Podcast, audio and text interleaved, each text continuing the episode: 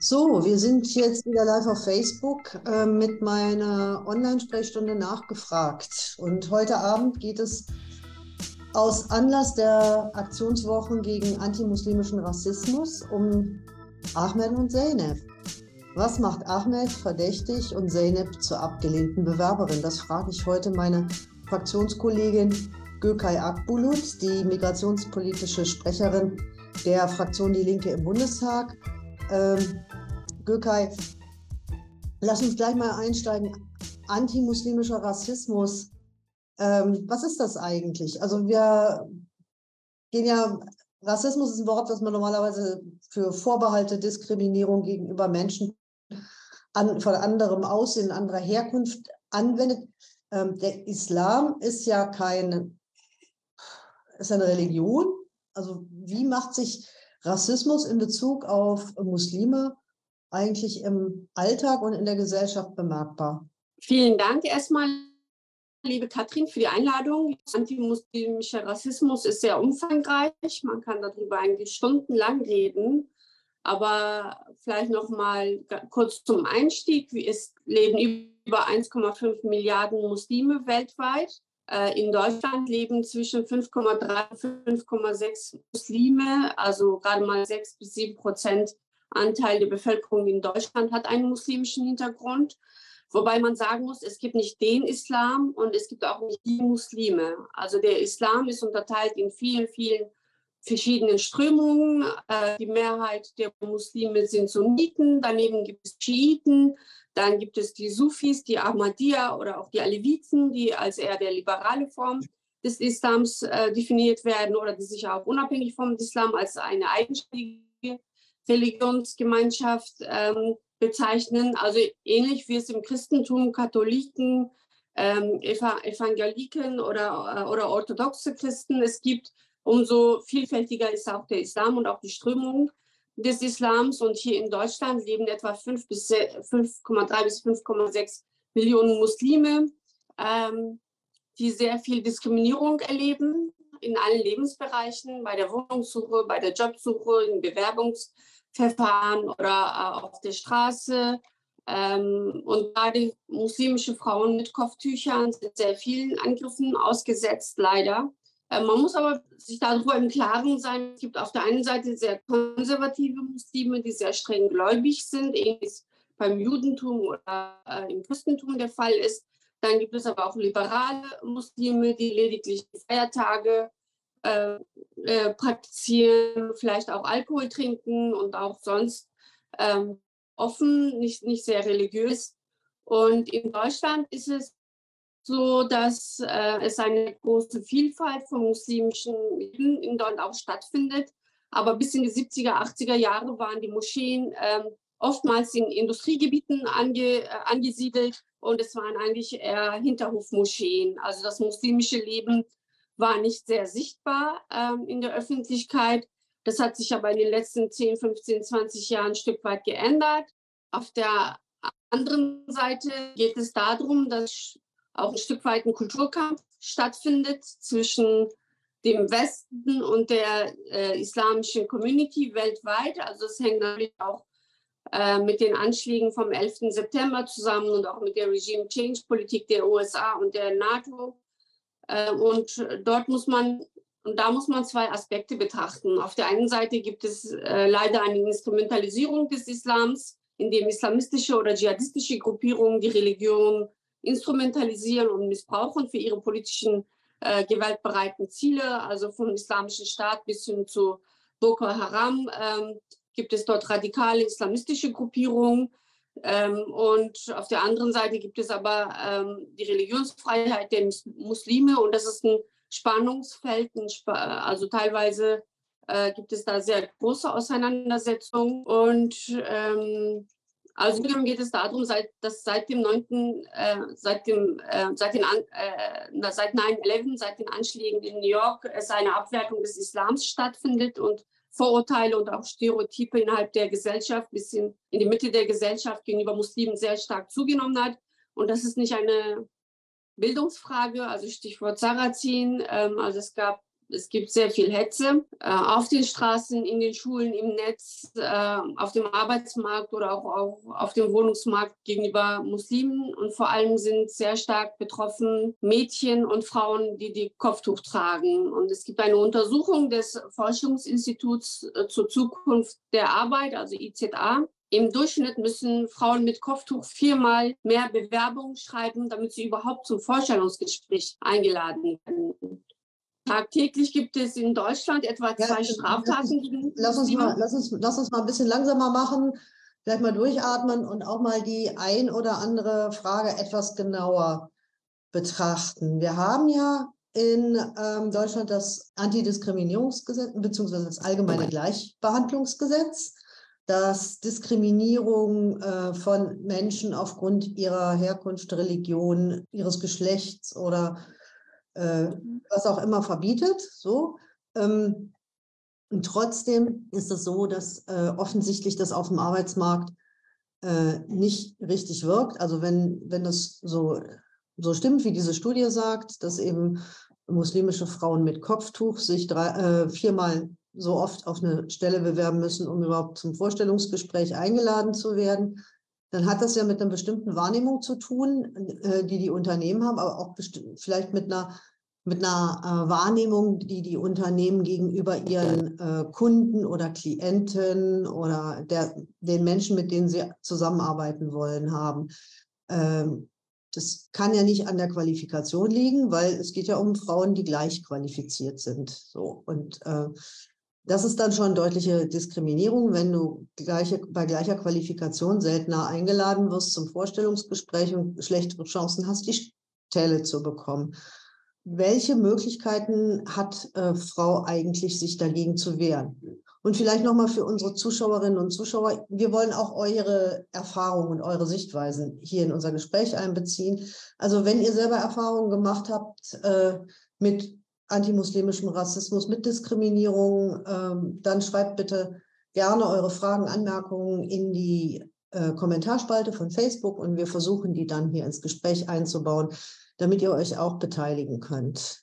Also wie ist das? Welche Möglichkeiten hat denn äh, eine Person, die von Diskriminierung betroffen ist, aufgrund ihrer Religionszugehörigkeit oder ihrer sichtbaren Religionszugehörigkeit überhaupt sich zu wehren? Also ich habe selbst in der Berufsberatung ähm, gearbeitet nach der Uni und habe dort viele Mädels mit Kopftüchern begleitet, die auf der Suche nach Ausbildungsplätzen waren und auch wirklich sehr viel ähm, Rassismus und Ausgrenzung erfahren haben. Äh, es war oftmals so, dass sie auch eingeladen wurden. Es waren entweder Ärzte oder Kitas oder von verschiedenen Stellen ähm, gab es schon Einladungen zum Vorstellungsgespräch und die Leistungen waren in Ordnung. Äh, alles andere auch. Nun, dann wurde aber den Mädels gesagt, hey, wenn du dein Kopftuch nicht abnimmst, dann kriegst du die Ausbildungsstelle nicht oder dann kriegst du den Job nicht. Und das ist natürlich ähm, eine sehr, sehr große, sehr starke Diskriminierung. Und es gibt dann äh, die Möglichkeiten für die Betroffenen, äh, auf rechtlichen Wege dagegen vorzugehen, mit einem Anwalt zusammen. Ähm, und hierfür gibt es auch Urteile von den äh, verschiedenen ähm, Gerichten, also auch das Bundes Verfassungsgericht ähm, hat hier auch ein Urteil äh, gefällt am Januar 2023, wo wirklich ähm, das umstrittene Neutralitätsgesetz in Berlin ähm, äh, behandelt wurde. Und eine Muslime, die wegen ihres Kopftuches zum Beispiel nicht in den Schuldienst übernommen worden war, äh, die hat dann auch entsprechend eine Entschädigung auch erhalten. Sie hat im Rahmen des AGGs, des Allgemeinen Gleichstellungs Behandlungsgesetzes geklagt. Wobei man sagen muss, dass das AGG äh, schon seit längerem Reform, großen Reformbedarf hat. Die Ampelkoalition hat das auch in, in, in ihrem Koalitionsvertrag festgeschrieben, dass das AGG ähm, reformiert werden muss. Äh, und es gab zuletzt von über 100 Organisationen eine Stellungnahme mit elf Punkten und auch entsprechenden Forderungen, dass die Ampelkoalition äh, diese Forderungen, die die 100 Organisationen auch ähm, gefordert haben, umsetzen sollte. Aber bis dato ähm, ist nichts passiert in Bezug auf die Reform des AGGs. Ferda Attermann wurde gewählt äh, zwei, im ersten Halbjahr 2022 zur, zur äh, unabhängige, äh, zu, zu, der Bundesbeauftragten äh, gegen, gegen äh, Rassismus und Diskriminierung.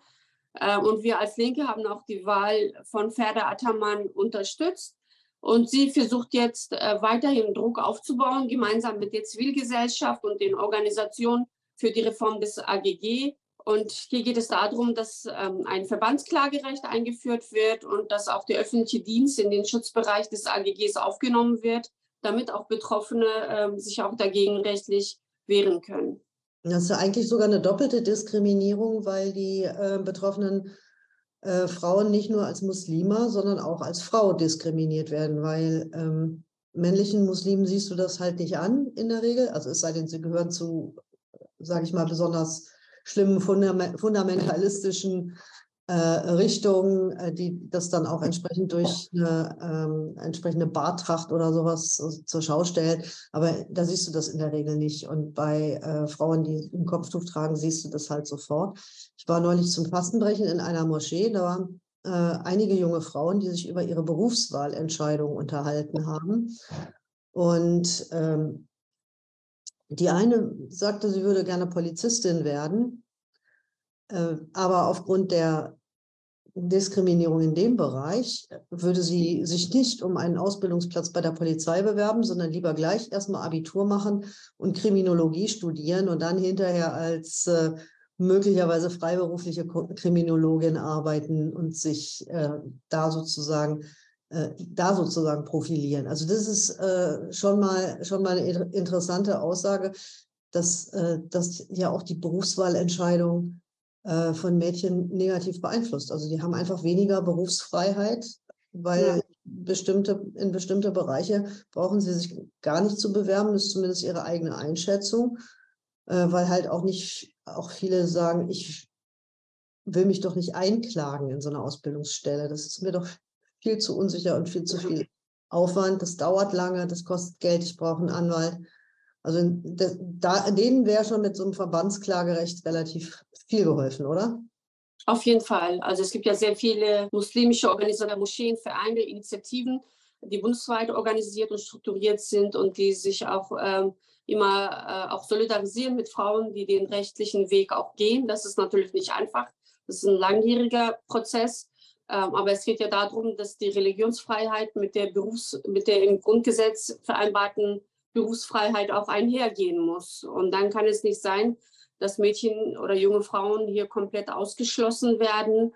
Ähm, und das ist eine äh, Diskriminierung. In Berlin gibt es ja die Urteile und Berlin ist hier wirklich, ähm, geht hier mit gutem Beispiel auch, auch äh, voran. Also ein pauschales Kopftuchverbot für Pädagoginnen wird es zum Beispiel in Berlin nicht geben, dem letzten Urteil. Und äh, ich hoffe, dass die anderen Bundesländer äh, auch ähm, mit, mit ähnlich, auch, auch ähnlich reagieren auf, auf dieses Urteil. Ich habe das selbst in der Berufsberatung so erlebt, dass die Arbeitgeber gesagt haben, da wo halt zu viel Kundenkontakt ist, gibt es einfach ähm, ähm, äh, eine Abschreckung gegenüber dem Kopftuch. Ähm, äh, das war das eine, was viele Firmen oder Unternehmen oder Arbeitgeber erzählt haben. Auf der anderen Seite habe ich auch erlebt, dass viele Ärzte oder auch Apotheken oder auch andere äh, Branchen auch durchaus Frauen mit Kopftüchern auch in Ausbildung übernommen haben und somit auch mit, mit gutem Beispiel vorangegangen sind. Und für uns geht es ja darum, als feministische Partei uns mit den Kämpfen dieser Frauen auch zu solidarisieren. Und ähm, wir haben eine Vielfalt von islamischen ähm, von islamischen Leben in Deutschland, auch Vereinen, Organisationen, Moscheen.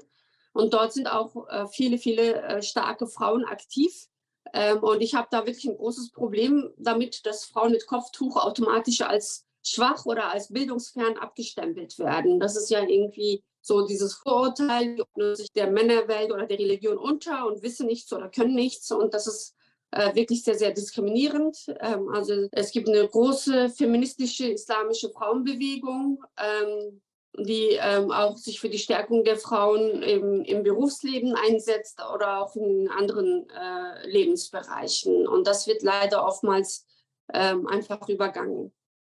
Nun ist natürlich ähm, so, dass auch die Gesellschaft tatsächlich in vielen muslimischen äh, muslimisch geprägten Gesellschaften ja eine extrem patriarchalische ist und dass da ja, sag ich mal, eine, eine, eine eigene feministische Bewegung mit eigenen Anliegen ja auch umso notwendiger ist und die zu unterstützen auf jeden Fall sinnvoll ist. Ich meine, ich habe das selber erlebt.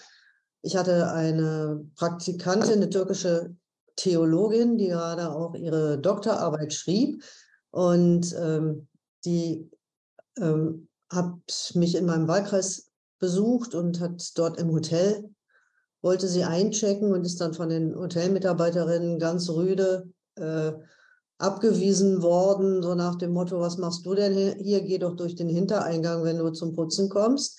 Ähm, also, und sie sah wirklich, also sie war wirklich auch äh, elegant gekleidet. Man sah ihr, also hätte ihr ansehen können, dass sie nicht zum Putzen kommen wollte mit, äh, den, mit der Kleidung. Die waren dann erstmal sehr, sehr geschockt. Die mussten dann auch mal äh, bei dem Hotel schon intervenieren und sagen, Leute, das geht so nicht. Ihr könnt hier äh, so mit der Frau nicht umgehen. Aber das zeigt wirklich, bestätigt nochmal, was du gesagt hast, dass halt viele, viele Leute glauben, dass ähm, muslimische Frauen, die Kopftücher tragen, halt ähm, nicht gebildet sind oder nicht weltoffen oder nicht modern oder nicht äh, ja, keine qualifizierten äh, Jobs haben könnten. Aber das äh, trifft natürlich nicht nur Frauen, es trifft auch, trifft auch Männer. Ich meine, ähm, die türkischstämmige Community ist ja eine der ersten Einwanderergruppen äh, hier gewesen, angeworben worden in den 60er, 70er Jahren, vor allem für die großen Industriebetriebe. Und auch, auch da gibt es halt, auch Männern gegenüber gibt es durchaus dieses Bild. Irgendwie, ich, äh, ein Bekannter von mir äh, hat als Lehrer neu bei einer Schule angefangen und als er dann sein, äh, sein äh, Auto auf dem Lehrerparkplatz abstellte, äh, wurde er von einem Kollegen darauf hingewiesen, dass der äh, Hausmeister nicht auf dem Lehrerparkplatz parken kann, weil man ihm halt angesehen hat, dass er eine türkische Abstammung hatte. Ähm, das hat jetzt gar nichts mit der Religion zu tun, sondern es ist eine generelle Voreingenommenheit gegenüber Menschen aus der türkischen Zuwanderer-Community, die sich aber vielleicht auch überträgt. Das ist dann eben auch die Frage, welchen Vornamen hast du, wenn du dich auf eine Wohnungsanzeige bewirbst, ja? Gibt es da auch Untersuchungen zu? Ja, also es ist ähm, bei, bei das ähnlich wie bei der Arbeits- und Ausbildungsplatzsuche.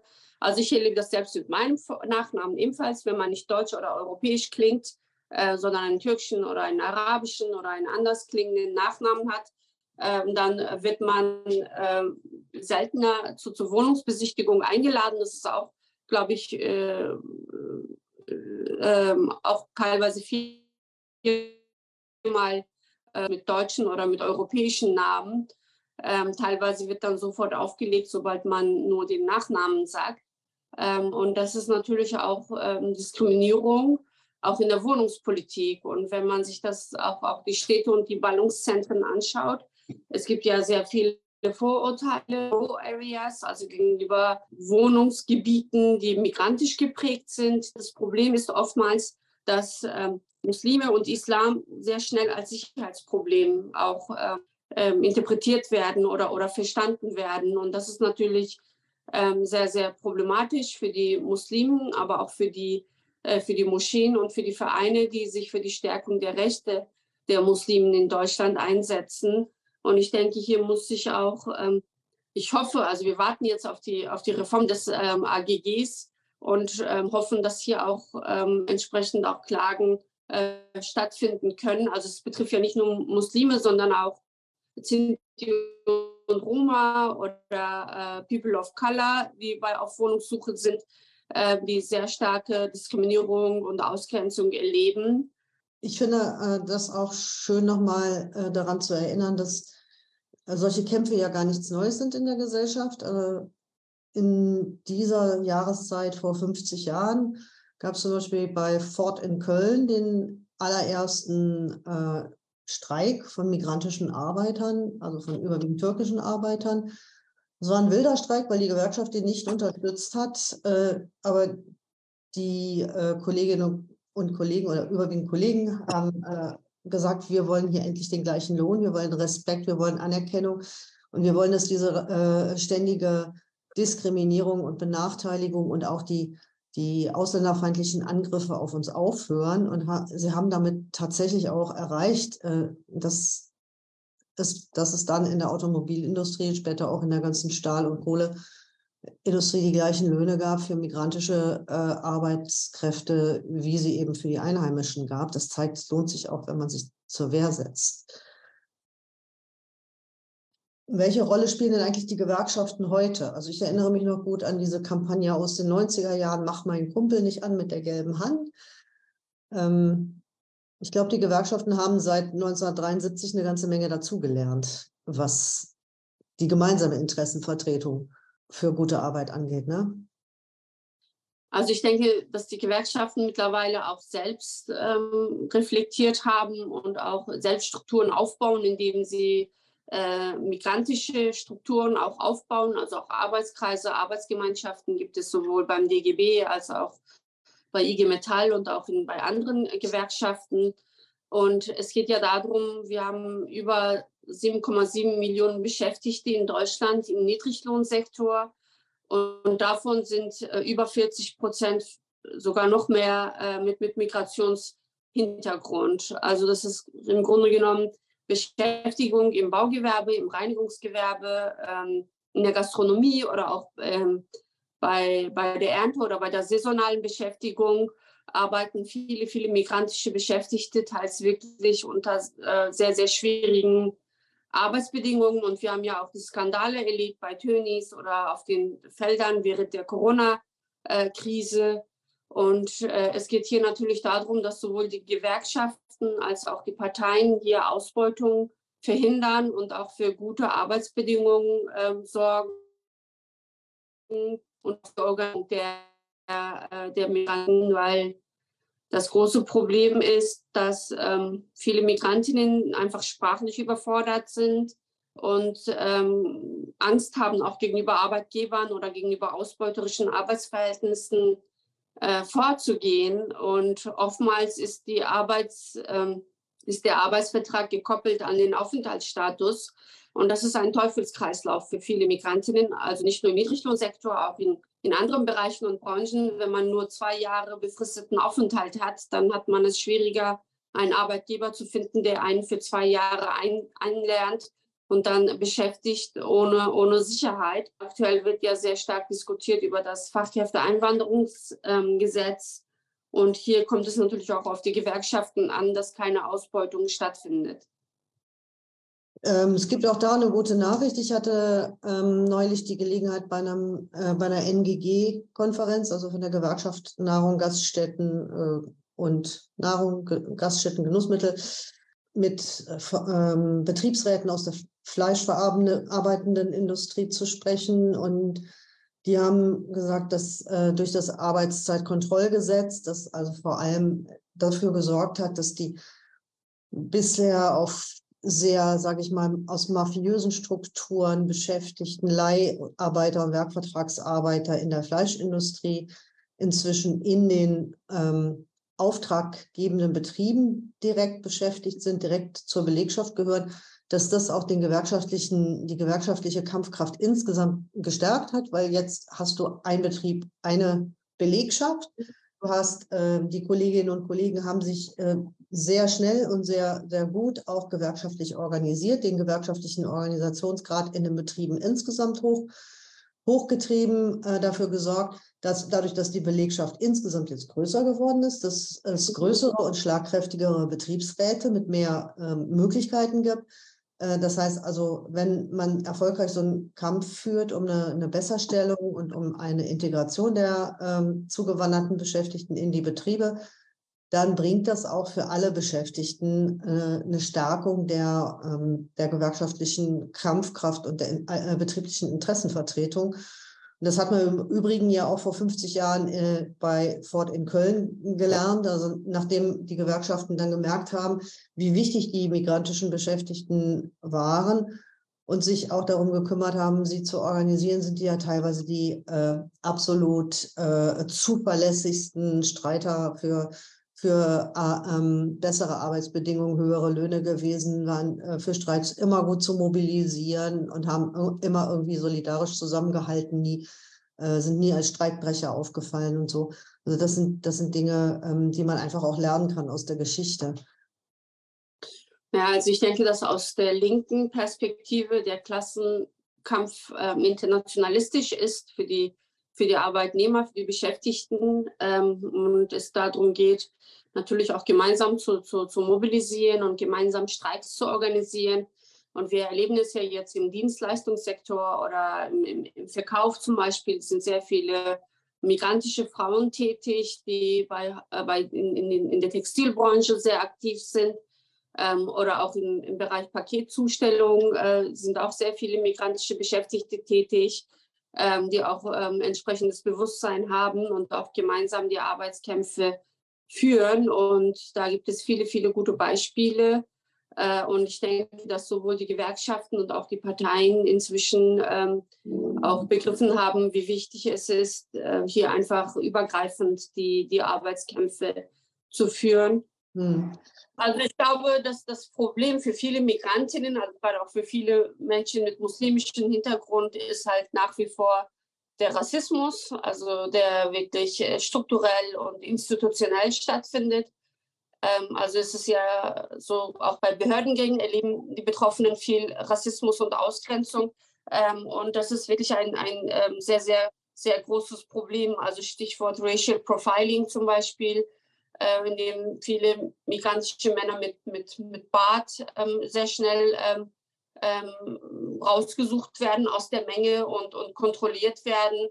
Und ähm, hier gibt es natürlich auch das Problem Polizeigewalt und migrantische Jugendliche oder muslimische Jugendliche ist auch ein Themenkomplex äh, für sich. Und hier muss viel mehr gemacht werden, also auch in den Ausbildungs- äh, Strukturen der, der, der Polizei, also in den Ausbildungsberufen oder auch in anderen Bereichen, muss hier viel mehr gemacht, äh, gemacht werden in Richtung interkulturelle Bildung, dass auch Polizistinnen oder auch ähm, äh, andere Beschäftigte, auch im öffentlichen äh, äh, Bereich, ähm, hier auch ähm, sensibel sind und auch interkulturelle Kompetenzen auch erlernen.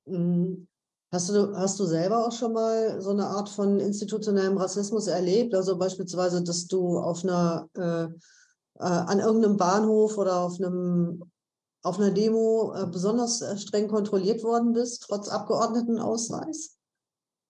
Ja, also auch beim, beim Bundestag auf jeden Fall äh, bin ich eine Zeit lang, also am Anfang sehr oft kontrolliert worden, musste immer Ausweis vorzeigen während die zwei, drei Leute, die vor mir reingegangen sind, nicht kontrolliert wurden. Das war schon merkwürdig, aber auch darüber hinaus davor ähm, auch bei der Wohnungssuche kommen und dann hieß es, äh, dass ich gar nicht aufs Gymnasium könnte. Ähm, also die, die Schule hat äh, mir ähm, die Empfehlung fürs Gymnasium verweigert. Äh, meine Eltern haben das nicht akzeptiert äh, und ich trotzdem bin trotzdem aufs Gymnasium gegangen und habe ähm, entsprechend Abitur gemacht. Und wir haben leider nach wie vor ein sehr selektives Bildungssystem, in der, in der migrantische Kinder nach wie vor benachteiligt werden und überrepräsentiert sind in Hauptschulen äh, oder auch in Sonderschulen. Und das ist natürlich ein großes Problem auch für unsere Gesellschaft.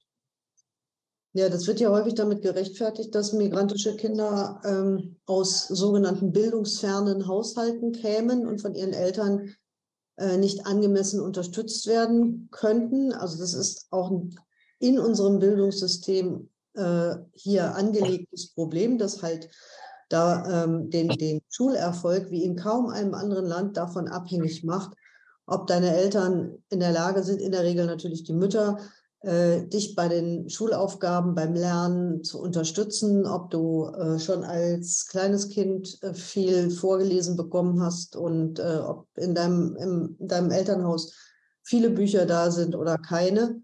Äh, das ist tatsächlich ein Armutszeugnis und das sorgt halt auch dafür, es verschärft ja eigentlich auch den Fachkräftemangel oder den, den Mangel an qualifizierten Beschäftigten weil je niedriger dein Schulabschluss ist, umso weniger ähm, Möglichkeiten hast du auch eine qualifizierte Ausbildung zu machen und damit eben auch dann hinterher am Arbeitsmarkt ähm, einen guten Job zu bekommen, wo man ordentlich äh, Geld verdienen kann und äh, wo man eben auch auch eine angesehene, angesehene Arbeit machen kann. Das heißt, es ist so ein Teufelskreis. Ja, da muss man an vielen Stellen ansetzen. Äh, was wäre dein Vorschlag dafür?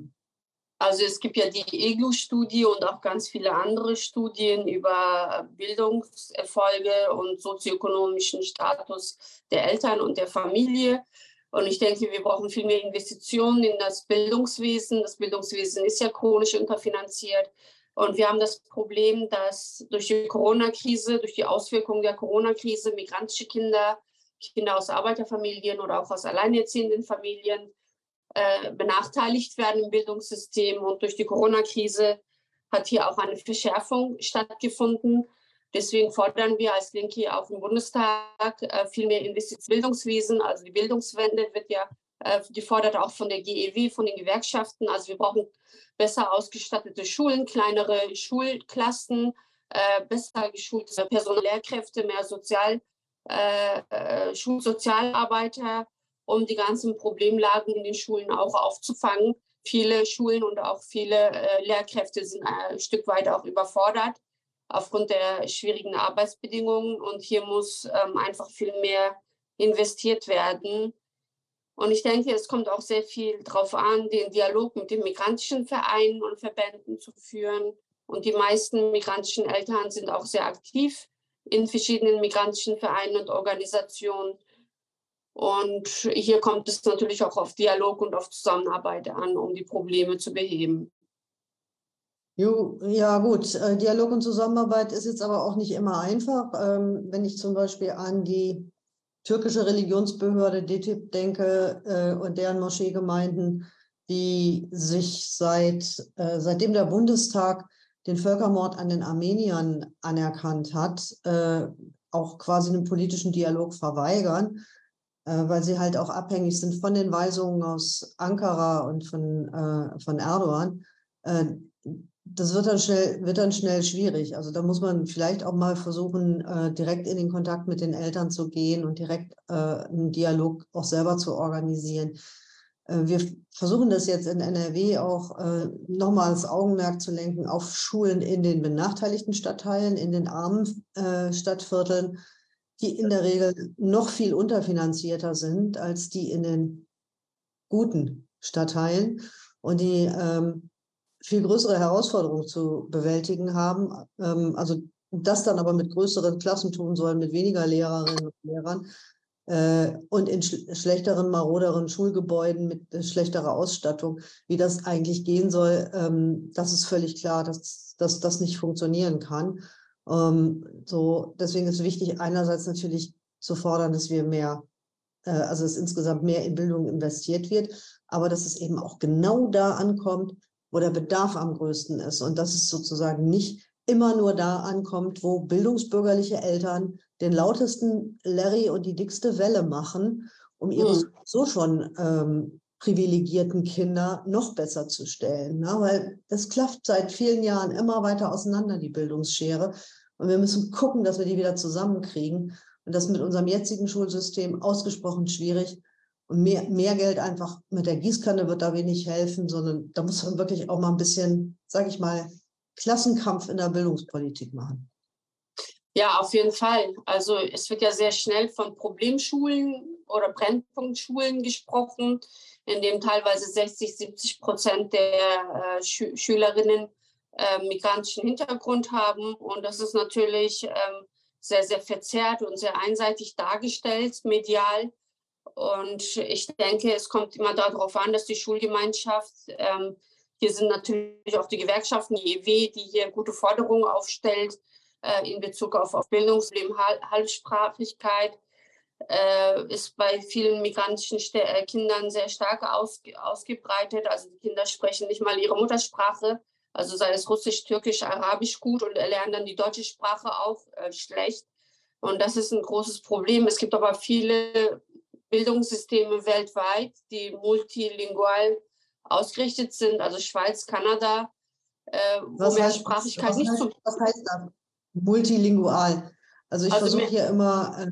Äh also in Kanada oder auch in der Schweiz gibt es zwei, drei, vier Sprachen im Bildungswesen. In, da wird äh, die Vielsprachigkeit als eine Stärke wahrgenommen. Im deutschen Bildungssystem erleben, wir immer, dass Deutsch und äh, dass Französisch oder Englisch als eine Stärke wahrgenommen wird, aber Arabisch oder Russisch oder Türkisch nicht. Und das ist ein Vorurteil oder das ist, das ist auch eine Problemlage im Bildungsbereich und das ist auch sprachwissenschaftlich erwiesen. Hier gibt es auch viele, viele verschiedene Studien.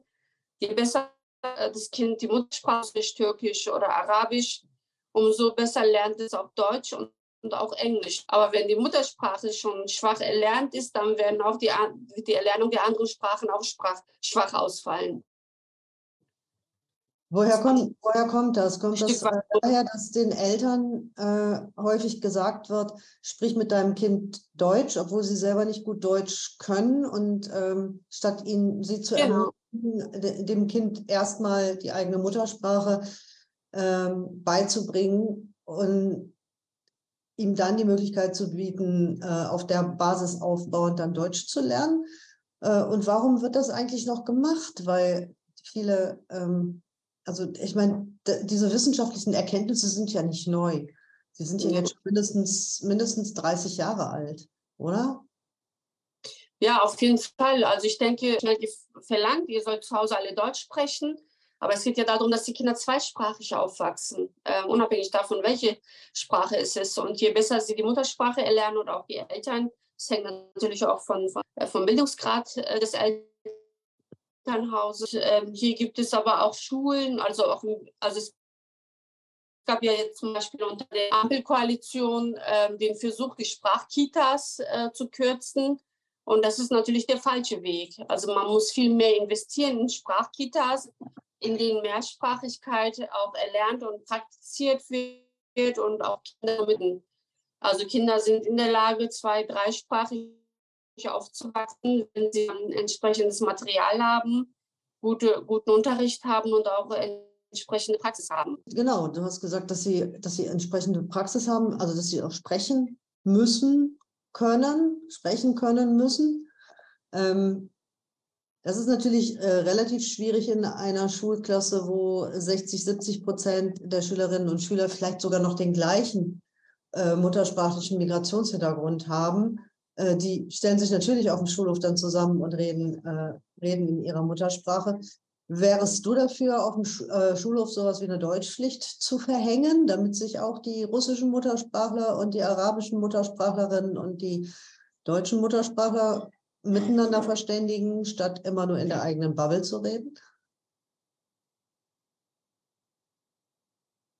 Also ich denke, dass ähm, jede Sprache für sich wichtig und gut ist.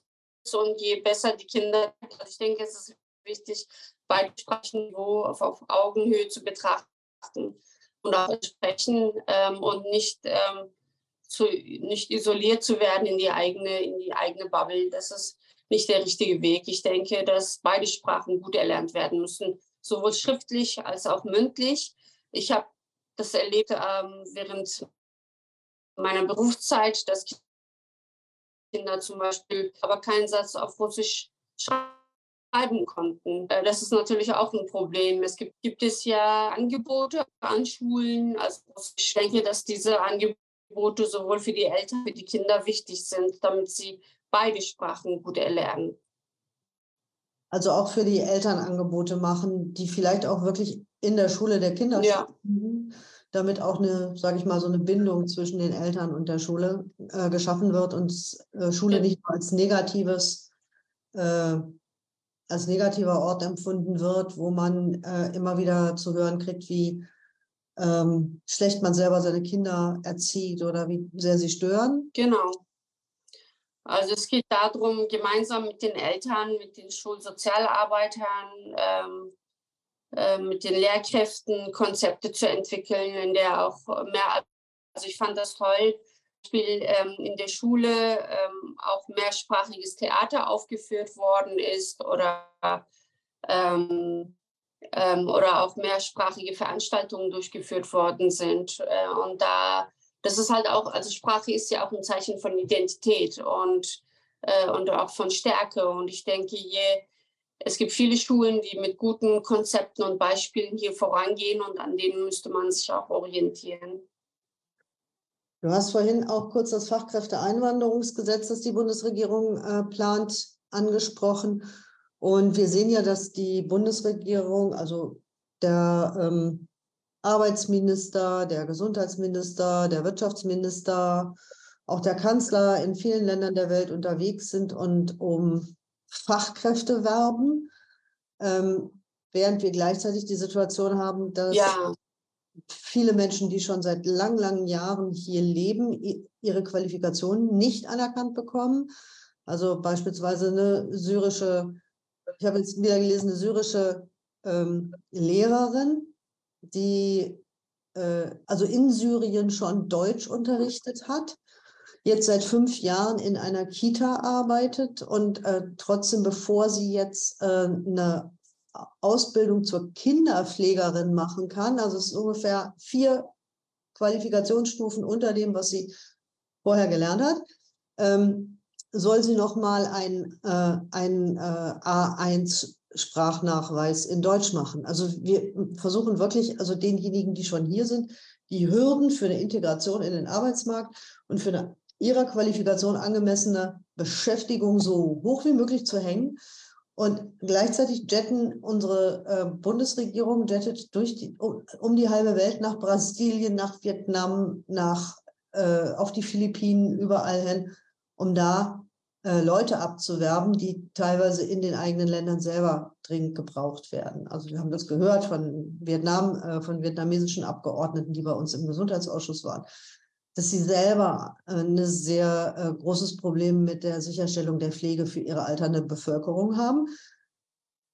Aber da werden jetzt halt Leute angeworben. So. Äh, was macht das eigentlich mit den Leuten, die hier seit 15, 20 Jahren leben ähm, und von qualifizierten Jobs ausgeschlossen werden, wenn Sie die ganze Zeit davon hören, dass es einen, einen schlimmen Fachkräftemangel in bestimmten Berufen gibt, zu denen Sie aber keinen Zugang kriegen. Was macht das mit den Leuten? Ja, also es ist natürlich sehr frustrierend und ähm, da kommt natürlich auch viel Wut und viel Unverständnis auf. Also wir haben eine Zweiklassen-Migrationspolitik, wir haben das in der Flüchtlingspolitik, wir haben ja gesehen in Bezug auf die Ukrainerinnen, äh, was auch wichtig und richtig ist, dass die Abschlüsse schnell anerkannt wurden und sie auch schnell aufgenommen werden und auch Zugang zur Arbeit, Ausbildung etc. finden. Äh, hier findet auch eine Ungleichbehandlung gegenüber anderen Geflüchteten statt, die über Jahre hinweg warten müssen, bis überhaupt ihr Abitur oder ihr Studium oder ihr äh, ihr Ausbildungszeugnis überhaupt anerkannt wird. Das sind langjährige Prozesse. Und viele geben dann nach zwei, drei Jahren äh, auf und gehen dann in den Niedriglohnsektor oder in anderen Beschäftigungen. Und das ist natürlich sehr, sehr problematisch. Wir erleben jetzt auch äh, im Rahmen des Fachkräfteeinwanderungsgesetzes, dass äh, also die Ampelkoalition spricht von 400.000 Fachkräften, die aus dem Ausland angeworben werden sollen. Aber die Anerkennung der Qualifikationen ist nach wie vor sehr, sehr kompliziert. Und ähm, also das, das, der Fachkräftemangel ist sowieso ein selbstgemachtes Problem in Deutschland. Also das kritisieren wir als Linke auch sehr, sehr stark. Dadurch, dass die Arbeitsbedingungen und die Löhne so schlecht sind in vielen Branchen, wie zum Beispiel in der Pflege oder in anderen äh, Bereichen, wo über Jahre die Beschäftigten einfach abgeben Jetzt ist das Netz bei Gökay offensichtlich komplett zusammengebrochen. Äh, sie hat sich gerade ausgeloggt. Ich äh, hoffe, dass sie sich gleich nochmal einloggt mit einem besseren Netz. Hm, ich wollte auch noch, äh, noch eine An Anmerkung machen zu den Ereignissen des Wochenendes. Mein Eindruck ist, dass Deutschland im Augenblick auch nicht super attraktiv ist für viele Menschen, die hier angeworben werden sollen, um als Ausländerinnen und Ausländer in Deutschland zu arbeiten. Äh, in den aktuellen Umfragen zur Bundestagswahl steht eine Partei, die sich die, äh, den, den Hass auf äh, Migranten und auf Muslime zur ähm, Maxime gemacht hat. Bei 20 Prozent in Sonneberg wurde am Wochenende ein äh, Landrat von der AfD gewählt, von der Mehrheit der, von einer deutlichen Mehrheit der Abstimmenden. Und äh, in weiten Teilen Deutschlands ist es so, dass eben Menschen, die nicht so aussehen, als ob schon ihre Urgroßeltern in Deutschland gelebt hätten. Äh, Anfeindungen, Beleidigungen, Diskriminierungen vielfältiger Art ausgesetzt sind. Und das macht natürlich, das macht natürlich das Arbeiten in Deutschland jetzt ganz egal, wie äh, attraktiv die Arbeitsplätze sind und wie viel man da verdienen kann, nicht unbedingt attraktiv. Hallo, Gökay, schön, dass du wieder da bist. Ich habe mal darauf hingewiesen, dass es auch für Leute, die jetzt aus den, von den Philippinen oder aus äh, Vietnam angeworben werden sollen oder aus Brasilien, nicht gerade attraktiv ist, in einem Deutschland zu, zu leben, in dem sie merken, dass man als migrantische Mitarbeiterin halt auch auf der Straße, am Arbeitsplatz, im Bussen und Bahnen ähm, Diskriminierungen, Anfeindungen ausgesetzt ist und äh, rassistische Politiker äh, freie Bahn haben und die ähm, eine Partei von Rassismus durchdrängte und von äh, Nazis durchsetzte Partei wie die AfD bei Umfragen bei 20 Prozent steht. Ja, das ist natürlich ähm, ein großes Problem. Ähm, man spricht von einem großen Fachkräftemangel. Man will migrantische Beschäftigung anwerben und auch entsprechend ähm, Arbeitsplätze schaffen. Aber für die Betroffenen geht es ja darum, dass auch eine Willkommenskultur da sein muss. Und wenn Menschen sich ausgegrenzt fühlen, äh, wenn sie zum Beispiel ihre Kinder zur Kita bringen und dort ähm, Ausgrenzung erlebt wird oder Diskriminierung erlebt wird, dann ist das natürlich ein großes Problem. Und wir erleben leider, dass die AfD immer weiter an Zustimmung gewinnt. Und äh, das ist ähm, ein, ein sehr großes Problem. Und ich glaube, es ist sehr, sehr wichtig, eine große Willkommensoffensive zu starten gegenüber Geflüchteten und Migrantinnen in allen Lebensbereichen, dass wir wirklich für eine vielfältige und tolerante Gesellschaft äh, stehen in Deutschland und dass die AfD zum Glück nicht die Mehrheit hat, aber die Entwicklungen natürlich sehr, sehr besorgniserregend sind. Und es ist natürlich sehr, sehr ähm, ähm, seltsam, dass gerade im Osten, also gerade in Ostdeutschland, wo sowieso sehr wenig Migrantinnen leben, die AfD so, so viel an Zuspruch gewinnt. Das ist natürlich äh, ein Stück weit paradox ähm, in den Gebieten, in denen viel das, das Miteinander über Jahre, Jahrzehnte hinweg stattfindet, in vielen migrantischen Städten oder Ballungszentren, da hat die AfD keinen Zuspruch, nicht so große Zustimmungswerte wie in Ostdeutschland.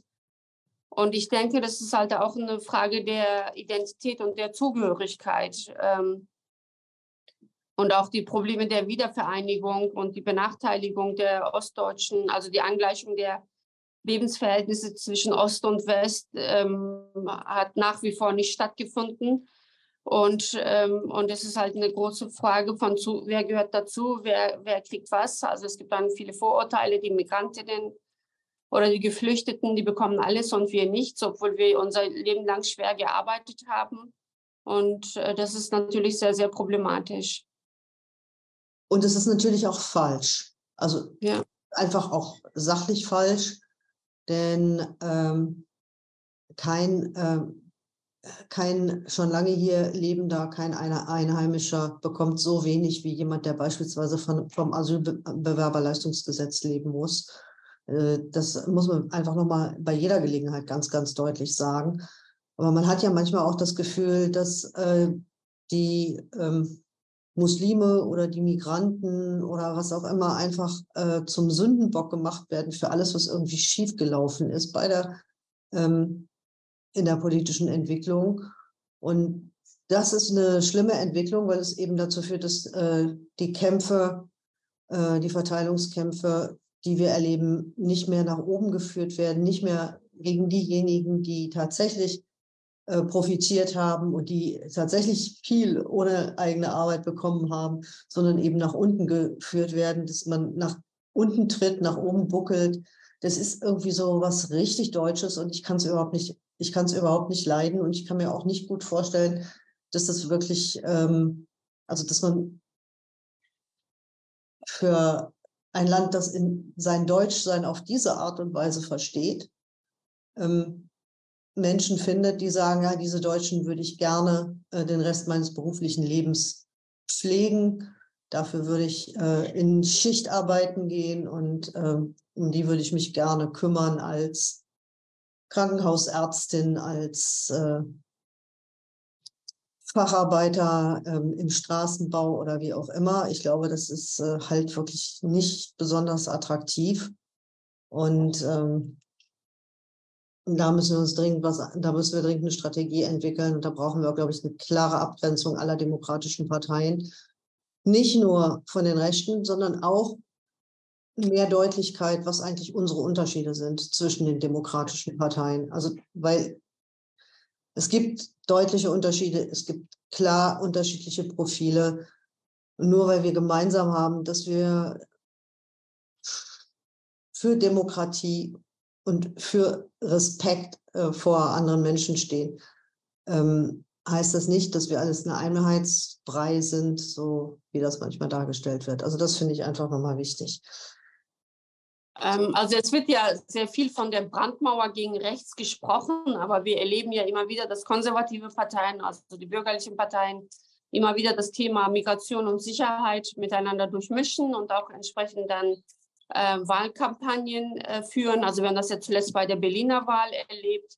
Äh, aufgrund von, äh, von den Ereignissen der Silvesternacht hat die CDU dort eigentlich mehr oder weniger auch äh, die Wahlen gewonnen. Und das ist natürlich ähm, sehr, sehr problematisch. Und hier müssen die demokratischen Parteien ähm, diese Brandmauer nach rechts äh, wirklich auch viel stärker, äh, viel, viel stärker aufbauen und nicht einfach, also das erleben wir leider bei der CDU und auch bei der FDP, dass immer wieder auch eingeknickt wird vor den Forderungen der AfD und im Grunde genommen dann auch im rechten Wässern dann gefischt wird, um ein paar Wählerstimmen zu bekommen. Und die Leute wählen ja eh das Original.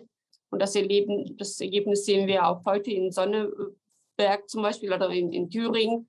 Ähm, und das ist natürlich sehr, sehr problematisch für die gesamte Gesellschaft.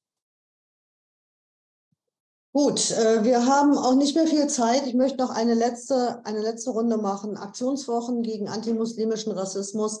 Wenn man sich beteiligen möchte, wo findet man Informationen über Veranstaltungen und Aktionen? Wenn man äh, mitmachen möchte, wenn man eigene Veranstaltungen anbieten möchte? Wo findet man Infomaterial? Äh, was kann man selber tun?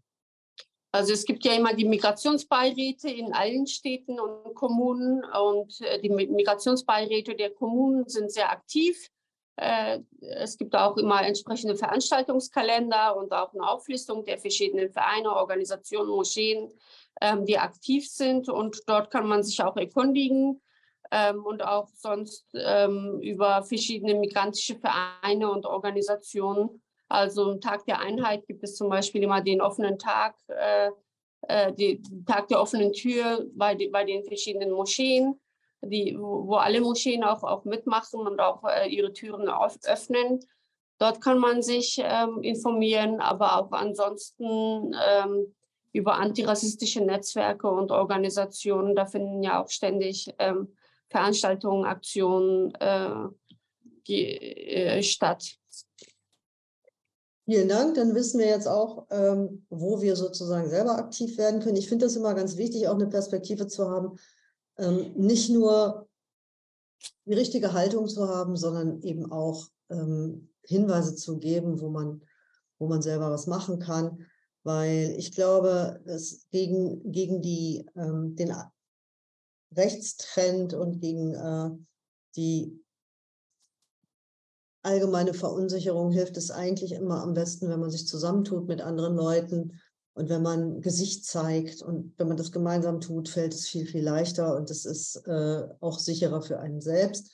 Wir haben ja im Moment auch äh, den Pride Month. Äh, am 28. Juli jährt sich der Christopher Street Day mit den Auf Aufständen äh, der Homosexuellen gegen die Polizeirazzien. Äh, äh, das ist auch da gilt, je mehr man zusammenbringt, auf die Straße bringt und je klarer auch das Bekenntnis gegen die rechten Menschenfeinde ist, umso, umso besser und umso stärker sind wir nach außen und je mehr sich äh, unterschiedliche Gruppen zusammenschließen, umso mehr können wir auch erreichen. Das wollte ich noch am Ende sagen. Und dann wollte ich euch darauf hinweisen, ähm, wann wir uns das nächste Mal wiedersehen. Hier in diesem Kino. Wir äh, haben noch in 14 Tagen nochmal ein, äh, eine äh, Sprechstunde geplant. Und ich würde mich freuen, wenn ich euch dann alle hier wiedersehe. Ansonsten könnt ihr meinen Podcast abonnieren, nachgefragt der Podcast. Äh, da könnt ihr, werdet ihr dann immer informiert, wenn ein äh, neuer Beitrag online ist. Und ihr könnt dieses Video dann auch als Podcast nochmal nachhören. Und ich bedanke mich bei Gökay Akbulut. Gökay, vielen, vielen Dank. Weiter so ähm, klasse Arbeit. Und ähm, ich wünsche dir viel Erfolg im Bundestag und darüber hinaus. Und wir sehen uns in Berlin. Ja, vielen Dank auch. Bis bald. Ciao, Leute. Ciao.